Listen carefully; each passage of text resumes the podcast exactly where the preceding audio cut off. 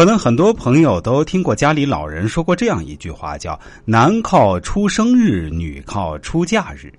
这句话的意思就是说，对于女人来说，请注意，这里强调的是女人。即使是适合结婚的年份，我们也必须清楚适合女子出嫁的月份，这样才能真正找到适合女人自己的好日子。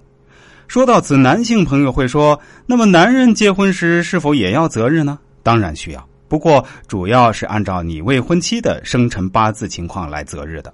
因为有句话是这样说的：“女靠出嫁日，男靠出生时。”结婚是人生大事，绝不能马虎。结婚日子的选择尤其要慎之又慎。但结婚的吉日选择向来是风水先生不外传的东西，所以很多人不知道怎样选择结婚之吉日。今天我们把结婚择日的方法告诉大家，希望大家也分享给身边有需要的朋友来听一听我们的节目。一，以女方为主，兼顾男方。结婚择日的一条原则是以新娘方的出生日期为主，并参考男方及其他人的出生日期来挑选大利日，并尽量选择双方的吉神日，如天乙贵人、天月得贵人日。俗话说：“子靠出生时，女靠行嫁年。”可见女方婚嫁择日之重要。如果把此原则颠倒或者置之不顾，将会导致婚后的婚姻出现问题，甚至离婚。所以，新人们万万不可忽视。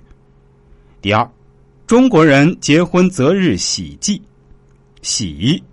中国人结婚喜欢选择这样的日子，选用双春兼闰月之年份，喜用双月份，如二、四、八、十、十二月，但六月时候除外，因恐怕是半世夫妻。特别喜用农历八月、十月、十二月。喜用假期、周末、近圣诞。忌一忙年不用，即是没有立春之阴历年，犯太岁之年不用。二不喜用单月，如正、三、五、七、九、十一月。第三三七九月不用，因三月即清明，七月即盂兰节，九月即重阳。第四六月不用。恐半世夫妻。